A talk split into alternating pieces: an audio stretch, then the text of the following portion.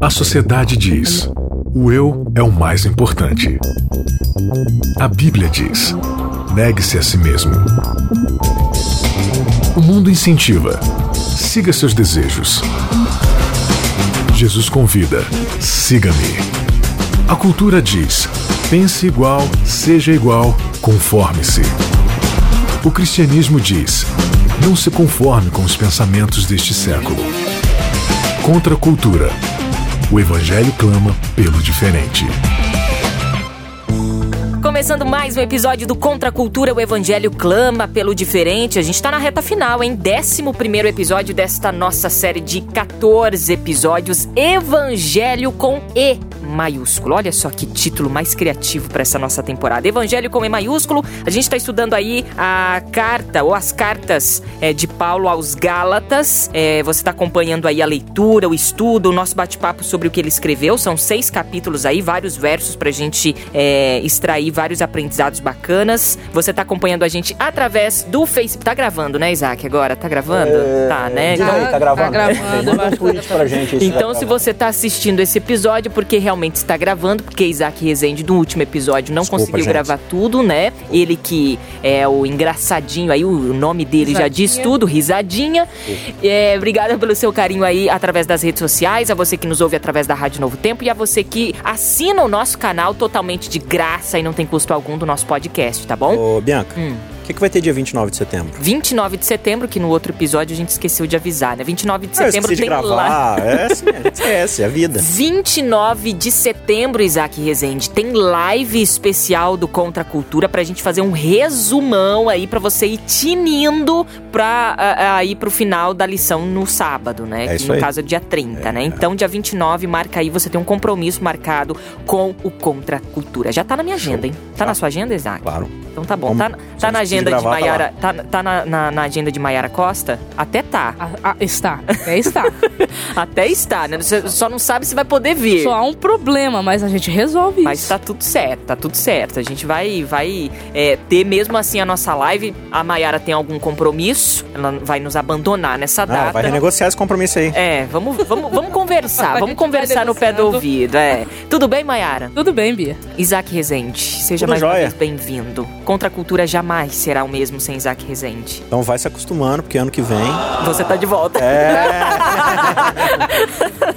Dormência. Quase, Isaac, quase que eu caí nessas suas piadinhas sem graça. Ah, risadinha. Vamos lá. É... A graça não vem de mim, a graça vem de Deus. Exato, não, não. graças a Deus, né? Por Amém. isso. Cristo Inútil. Nossa, que título, né? Cristo Inútil é o título do nosso 11 episódio e nós vamos partir aqui pro capítulo 5 é, de Gálatas. O intertítulo aqui da minha Bíblia está Liberdade em Cristo, inclusive é um título bem parecido com o nosso guia da, da, de estudo da Escola Sabatina. Liberdade em Cristo, 11 primeira lição. de onde tiraram título. O título, é. com certeza tiraram do Contra Cultura, né? É, Liberdade em Cristo, para você que está acompanhando aí a nossa discussão na sua lição da Escola Sabatina. Beleza? E o nosso aqui, Cristo Inútil, é o título do 11 episódio do Contra Cultura. Vamos ler então? Vamos. Leiamos. Olha, vamos aqui do versículo 1 ao 15 e vamos meio que verso por verso, no máximo unindo dois. muita coisa é, aqui, né? Então a gente vai tentar... é, é, acho que dava um programa a cada verso aqui, porque o negócio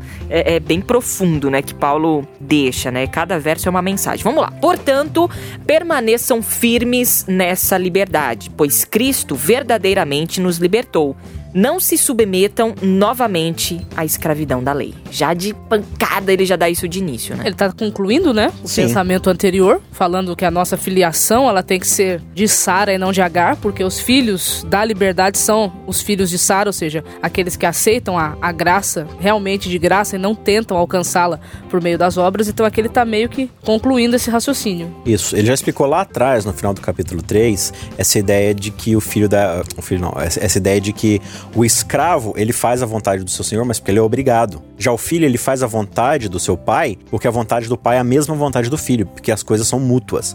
Então ele vai falar que aquele que, procura servir a Deus por obrigação, ele é um escravo e não filho. E aí ele vai deixar isso um pouco mais claro com a alegoria que a gente viu no episódio passado de Sara e de Agar. Então ele tá falando assim: vocês que são escravos, que, que vocês tentam se justificar pela lei, vocês são escravos, logo vocês são filhos de Agar. Já vocês que foram justificados pela promessa, vocês são filhos da promessa de acordo com Sara, porque vocês agora fazem a vontade de Deus porque é a mesma vontade de vocês. Então ele vai começar o capítulo 5 dizendo: Então foi para a liberdade que Cristo vos libertou. Ele não, ele não libertou vocês do Egito, desse mundo, para vocês voltarem a ser escravos. Não faz sentido. Ele libertou vocês para vocês serem livres. Portanto, permaneçam firmes e não deixem as pessoas submeterem vocês novamente a um jogo de A escravidão. escravidão da lei. E ele continua: Gente, prestem atenção. Eu, Paulo, lhes digo: se vocês deixarem ser circun- circuncidados, e aqui a gente vai é, colocar o que é circuncisão na prática nos dias de hoje, Cristo de nada lhe servirá, ou seja, é um Cristo inútil. Inútil. Volto a dizer: todo aquele que se deixa ser circuncidado deve obedecer a toda a lei. O que Paulo está querendo dizer aqui? E o que de fato a gente pode falar sobre circuncisão daquela época e o que seria, entre aspas, circuncisão hoje? É, naquela época a circuncisão ela, ela era um sinal externo de pertencimento a Deus. Né? Foi algo que Deus pediu para Abraão fazer. Justamente depois da lambança que ele tinha feito com Agar, né? Então, ele, digamos assim, refaz a aliança dele, pedindo para que Abraão ele cortasse ali, né, o prepúcio ali do seu do seu no Prepúcio é a ponta que masculino. vai na genitália masculina, também Isso. conhecido como pênis. Isso. Demonstrando que a partir dali ele deveria entender que a promessa ela viria não pelo que ele, Abraão, poderia fazer, mas pelo que Deus faria por meio dele, ou seja, de forma sobrenatural. Então a circuncisão ele foi um sinal por muito tempo no povo judeu, né, Sim. de, de pertencimento a Deus. Hoje a circuncisão não é mais praticada como um sinal tribal, mas ela pode vir de outras maneiras. Então, por Qualquer intermédio coisa que a de- gente faça achando que fazendo Exatamente. aquilo a gente vai estar alcançando a, a graça de graça. Deus, a Você quer ver um adendo? Deus. Como a Mayara falou, né? A, a circuncisão, ela é um sinal. Sinal não é algo que tem o propósito em si, ele aponta para algo. Então, justamente, Abraão, ele tenta resolver a, a promessa com sua própria carne, com sua própria virilidade. E aí ele tem Ismael. Deus fala, não, não, não, não, é a minha promessa. E aí ele dá Isaac de forma sobrenatural e manda Abraão fazer o quê? Aquele sinal, cortar a ponta ali do seu pênis para poder o tempo todo por sinal de quê? De que não é o homem que cumpre a promessa, é Deus. Ou seja, o que que a circuncisão representava? A ideia de que o homem é impotente para cumprir a promessa, certo? Então, vamos recapitular aqui. Circuncisão é o lembrete de que o homem não consegue e de que é Deus que faz. Quando você chega nos judaizantes de Gálatas, eles estão exigindo A circuncisão. circuncisão para mostrar que é o homem que consegue. Você percebe a ironia dessa situação? Você tem que usar o sinal que diz que não é você que consegue para provar que é você que consegue. Aí você perguntou, como é que a gente pode aplicar isso hoje? Eu lembro de um mandamento muito legal que significa a mesma coisa, que se chama sábado. O que que é o sábado? O sábado é um mandamento que diz assim, olha, você pode trabalhar por seis dias, mas você vai precisar parar um dia para se lembrar que não é você que te sustenta, porque o Senhor já criou tudo e Ele criou em seis dias e quando você foi criado finalmente já estava tudo pronto, você só entrou para descansar. Então o sábado é um lembrete de que não é o ser humano que pode fazer as coisas. Tanto é que lá em Hebreus capítulo 13 e 4, é, o autor lá vai dizer assim que não estão dispostos a entrar no descanso de Deus. Aqueles que são incrédulos, que estão tentando o quê? O que, que era o descanso ali? Era a terra prometida. Eles falaram assim: a gente não pode depender de Deus para nos dar a terra prometida, o descanso da terra prometida. Vamos nós conquistar a parada aqui. Deus falou assim: vocês não vão entrar porque vocês são incrédulos. Então, seja, gente- não acreditam em mim, no vocês que eu posso fazer. E eu vou entregar. Então, quando a gente vira hoje e fala assim, você só é salvo se você guardar o sábado, a gente tá falando que assim, você precisa pegar um mandamento que Deus te deu pra você descansar nele, porque é ele que entrega, e você tá tentando usá-lo para provar que é você que vai alcançar a sua própria salvação. E aí você não vai entrar no descanso dele. É, Isso também em outras coisas, né? claro, em esse é só um exemplo. Vestimenta. vestimenta. Eu digo, eu digo Tudo sábado porque Mas o sábado esse é esse ponto- lembrete de exatamente. que não somos nós. E aí a gente tenta fazer que nem os judaizantes. A gente usa o mandamento que prova que não somos nós pra provar que somos nós. É, não, eu obedecendo, aí eu sou, eu sou é, merecedor da graça, né? E, e- e sábado é, nunca foi teste de obediência, né? É, sábado é, é um dia é, de celebração à existência e de voltar às nossas origens, de realmente dizer, Senhor, o Senhor fez tudo, nós somos absolutamente dependentes de Ti e esse sábado ele só existe para que eu dê glórias a Ti por tudo que o Senhor fez, né? Um dia de celebração. Né? E Paulo continua aqui. É, pois se vocês procuram tornar-se justos diante de Deus pelo cumprimento da lei, foram separados de Cristo e caíram para longe da graça. É legal esse pra longe que ele coloca na sua versão, né? Aquele só diz da graça se decaíram, né? Que é justamente essa ideia, tipo, é, se você tá tentando se justificar por aquilo que você faz, não tem como você receber a graça de Deus. São, são caminhos excludentes. E daí é, Cristo é um, é, é- é um inútil Cristo é mesmo. inútil, você não Sim. precisa dele. Porque se você consegue sozinho, pra que Cristo? Cristo morreu em vão. Já pensou? Cristo tá lá na cruz, sofrendo, pingando sangue, lá desesperado depois de ser espancado, chicoteado e tal. Aí você vira e fala: Jesus, não precisa mais não, que eu obedeci os negócios aqui, ó. Aí ele: Nossa, era só vocês terem obedecido que eu não precisava estar aqui. Puxa, passei por isso à toa, né? Não, não é isso que acontece. Então, mas a questão é que nós não conseguimos obedecer. Precisamente. Por isso ele precisou Por isso que morrer. Ele precisou passar por tudo isso que ele passou. Mas nós que vivemos pelo Espírito, Paulo continua no versículo 5, esperamos ansiosamente receber pela fé a justiça que Deus nos prometeu. Pois em Jesus Cristo não há benefício algum em ser ou não circuncidado. O que importa é a fé que se expressa pelo amor. É, Paulo tá querendo dizer aqui, não interessa se você é judeu, se você não é judeu. Não é isso que vai te salvar. Não interessa se você é adventista, não é adventista. nos- Inclusive, tem até um- uma pergunta polêmica, né? Haverá adventistas no céu? Eu acho que também é verão.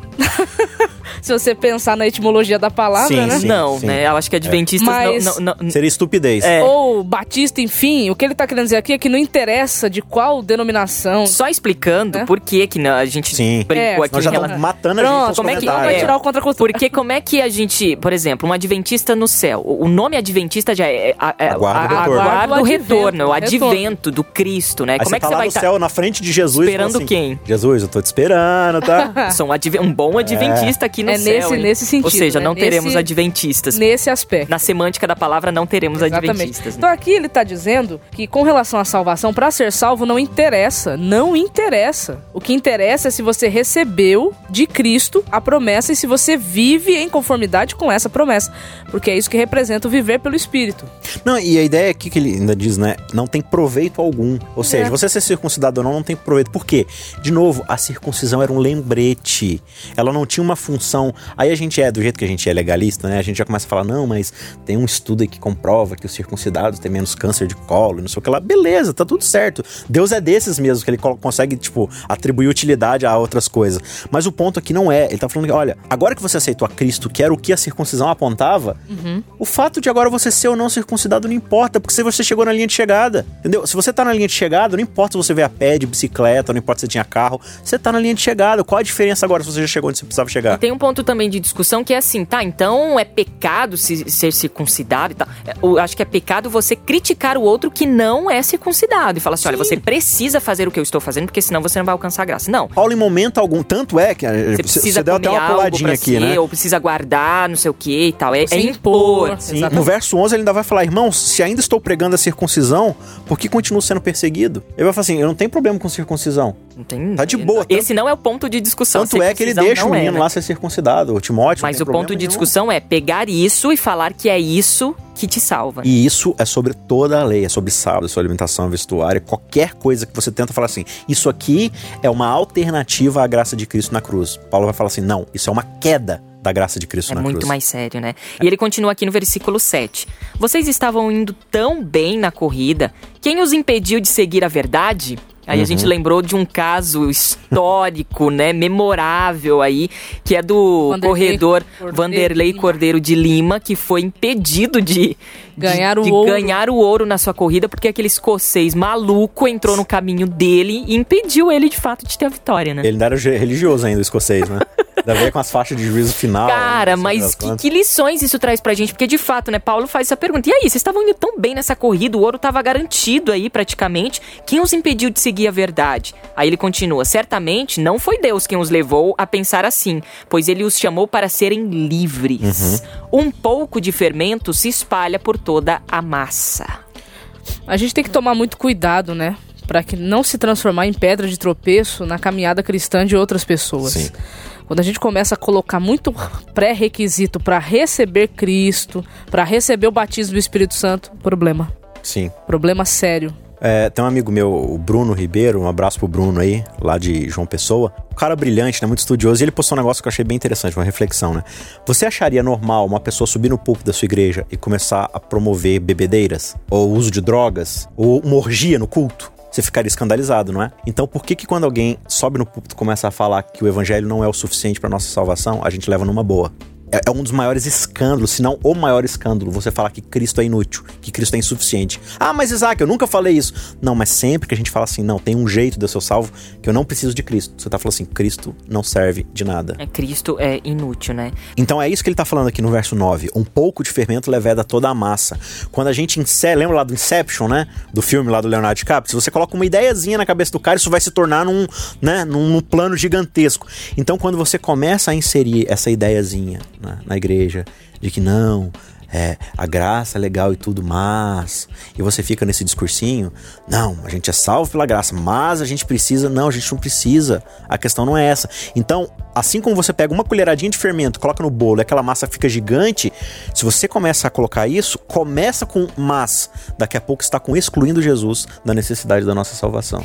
Versículo 10. Confio, Paulo continuando, confio que o Senhor os guardará de crer em falsos ensinamentos. Aquele que os pertur perturbar, seja, seja ele quem for, será julgado. Irmãos, se eu ainda prego que vocês devem ser circuncidados, como dizem alguns, por que continuo a ser perseguido? Se eu não pregasse a salvação exclusivamente por meio da cruz, ninguém se ofenderia. Paulo tá tentando, entre aspas. Paulo remete, né? Aqui. Porque como ele estava sendo acusado de ser um, um bajulador, um pervertedor do, do evangelho, querendo dizer que você não precisa fazer nada para ser salvo. Ele chegou com uma mensagem muito inovadora, uma mensagem ele era muito pra inovadora. frentex. É. Exatamente. Muito liberal. Então aqui ele volta de novo a esse ponto, trazendo à memória deles o seguinte, que se realmente, que se ele fosse contra tudo que os caras chegaram falando lá, ele não, ele não estaria sendo perseguido. Ele estaria falando a mesma linguagem deles. Mas como ele estava pregando a cruz, e a cruz parecia que ainda para eles era um escândalo, Era. porque a cruz para os judeus era um escândalo, era um xingamento, né? Crux do, do latim. É Então, um palavrão. era um palavrão? Cruz? Cruz. Então, assim. Hoje a é, gente fala cruz credo. Naquela época não falaria, não.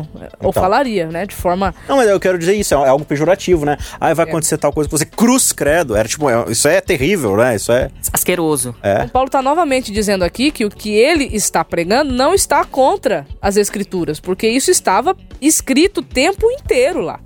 Então, por isso que ele estava sendo perseguido, porque ele veio para trazer o evangelho conforme esse evangelho foi apresentado para Abraão e agora, como esse evangelho foi pervertido no Sinai, vamos dizer assim, né, por conta da interpretação que foi dada a ele, agora ele estava sendo incomodado. Ele continua no versículo 12, que é, aqui é tenso, hein?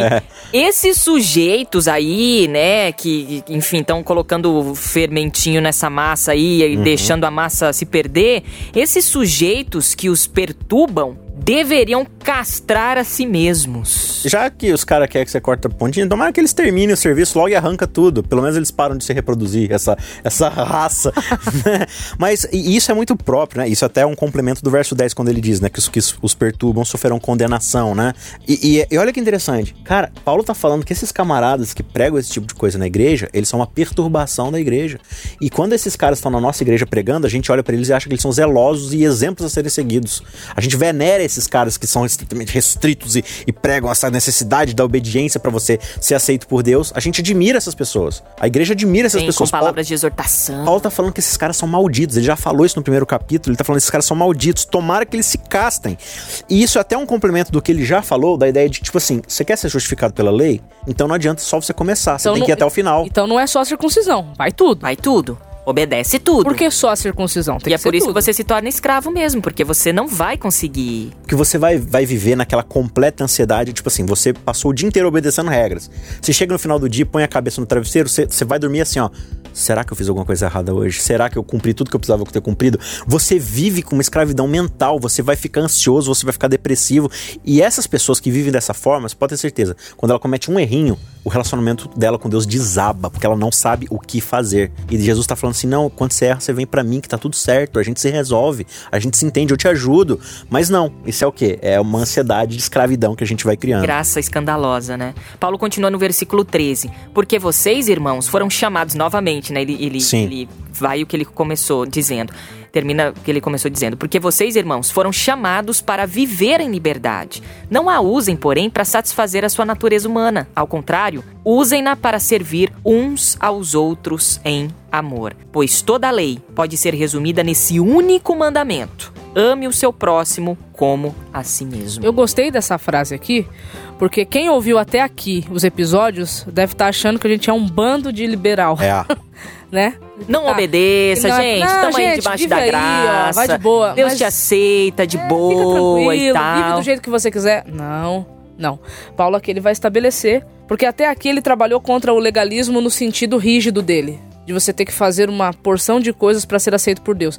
Agora ele vai pro outro lado do legalismo, que é a questão liberalista. Igual você comentou, Sim, comenta sim. aí aquele dia. Ah, não, o, o- o libera- o liberalismo ele é só uma outra faceta do legalismo. Porque, na verdade, quando a gente é liberal, a gente tá falando assim: eu não aceito viver sobre as regras de Deus, mas eu vou viver segundo as minhas próprias regras. Então, eu estabeleço algumas regras e vivo por elas. No fim das contas, eu estou tentando salvar pelas minhas regras. Então, ou eu sou legalista e tento viver pelas regras de Deus, ou eu sou legalista e tento viver pelas minhas próprias regras. São dois lados de uma mesma moeda que se chama legalismo. É a tentativa humana de viver segundo os seus próprios esforços. Essa questão de liberdade me fez lembrar uma conversa que eu tive recentemente com Amir Klink, que é aquele navegador que em 89 ele quis atravessar o Oceano Atlântico a remo. E ele fez isso em Aí. 100 dias, uma coisa assim absurda. E conversando com ele, eu falei assim: Amir, quando você colocou aquele barco, olhou aquele horizonte, aquele mar, você tava sozinho. Você falou: Poxa, agora sou livre pra fazer o que eu quiser. Tipo, eu tenho vários dias, tô sozinho, eu sou dono do meu tempo, não tem ninguém pra me encher as paciências. Agora, eu falei assim, Bianca, no começo sim, eu fui tentada a pensar isso. Ah, agora eu sou livre. Mas quando você para pra imaginar que se você tá num lugar ou numa, num contexto que você não tem fronteiras, essa é uma falsa liberdade. Ou seja, você é escravo da sua própria liberdade, paradoxalmente falando. É. Ou seja, e é isso mesmo, né? Porque, se- ah, graça, agora, beleza, agora posso fazer o que eu quiser e tal. Aí, mas você é escravo dessa própria liberdade. É engraçado isso, porque esse é o propósito da lei. O propósito da lei é dar liberdade. Porque se cada um fosse viver livre pra fazer o que quisesse, ninguém teria liberdade. Porque já pensou, pensa em um condomínio de casas, né? Cada um faz o que quiser. Meu, a vida daquele condomínio vai ser um inferno. Porque eu posso entrar na sua casa, pegar coisa da sua geladeira, eu posso pegar o que é teu pra mim e vender pra conseguir levantar o dinheiro. Ah, eu entro na sua casa e durmo com sua esposa. Meu, que inferno seria esse? Então, tem aquela velha frasezinha, liberdade, termina onde começa a liberdade do outro e tal. É esse que é a ideia da lei. A lei, ela vai nos precaver de destruir a liberdade do outro. Segurar os quatro cantos do vento. Isso. do- do- é, como é que é? Segurar os Segurar ventos os dos quatro- quatro... cantos do mundo. É, os- Acho que é isso. é isso aí. É os quatro ventos mesmo. Então ele tá falando que, olha, é, não deem é, vazão à carne usando a liberdade para destruir a liberdade do outro. Pelo contrário, submetam-se a Deus para viver em prol do outro. Então, claro, a gente precisa viver em obediência. Só que a, a obediência cristã, transformada pela graça, ela nunca tem o propósito de servir a si mesmo. O legalista, ele serve a si mesmo, não a Deus. Porque ele obedece do jeito que obedece para ser salvo. Porque ele é egoísta, ele só tá pensando nele mesmo. O que é transformado pela graça, ele obedece para salvar os outros. Ele sempre tá pensando no outro. E aí, por isso que Paulo vai resumir. Toda a lei está resumida no mandamento: ama o seu próximo como a ti mesmo. Por isso que ele falou lá atrás, né? Não é nem circuncisão nem circuncisão. É a fé atuando através do amor. Porque se você entendeu a forma como Deus te ama, Uhum. esse amor você vai querer compartilhar. Aí você vai respeitar o que é do outro, você não vai querer o que é do outro. E aí difere a questão de você falar de graça e de fato entender o que é graça. E ser Você- transformado por ela. Você entende o que é graça a partir do momento que você pratica, Porque- né, que Isso. você de fato faz. Porque graça é uma coisa que você tem que distribuir. Se você não distribuir, você nunca vai entender o que é. Não é só ler aqui, ah, eu tô lendo Gálatas. Ah, agora eu entendo. O, Arra- o Tiago Arraes que fala isso, eu acho muito legal. Você não entende o texto a partir do momento que você fala, entendi o texto. Uhum. Você entende o texto bíblico a partir do momento que você pratica o texto. Isso. Você vivencia. Porque senão aqui tá fácil, aqui a gente tá entendendo mesmo. Agora, o, o- difícil mesmo é você ir lá a campo praticar, né? Que é o que Jesus vai falar das duas casas, né? Ah, o homem que construiu sua casa na rocha e o homem que construiu sua casa na areia. Os dois, como Jesus descreve, são pessoas que escutam as minhas palavras. Só que a diferença é que o da rocha pratica e o da areia não. Então os dois estão ouvindo ali, estão lendo a Bíblia, estão entendendo tudo que está acontecendo. Só que um vai e pratica, o outro vai e não, não pratica. E Paulo finaliza aqui no 15 versículo do capítulo 5. Mas se vocês estão sempre mordendo e devorando uns aos outros, tenham cuidado, pois correm o risco de se destruírem. É, Paulo foi irônico aqui, né? Ele tá sendo muito irônico, dizendo, ó, cuidado aí, vocês que ficam aí se alfinetando aí, vai chegar uma hora que vocês vão acabar se matando aí, nem percebeu que, que- que estão mortos. Mas que de fato essa é a corrida mesmo, é que você fica alfinetando o outro, você tá machucando o outro Ah. e, e a si mesmo, entendeu? E a si mesmo. E, e essa é uma realidade dentro das nossas comunidades muitas vezes, né? A gente chega e, e a gente quer exigir ali um zelo da lei, uma obediência, um, um legalismo e tal, só que o, quais são os efeitos que isso produz na nossa comunidade? Rixa, divisão, dissensão, julgamento, crítica, nunca apoio, misericórdia, crescimento, é sempre divisão, é sempre devorar uns aos outros. Final de mais um episódio aqui do Contra Cultura e olha, que Cristo seja absolutamente útil na sua vida, tá? E você seja totalmente dependente dele. Amém. Até semana que vem, gente. Obrigada, Isaac. É. Semana que vem. Valeu, Maiara Costa. Obrigada a você aí do outro lado que sempre acompanha a gente. E voltamos, é, se Deus quiser, na semana que vem. Até lá. Contra a cultura. O evangelho clama pelo diferente.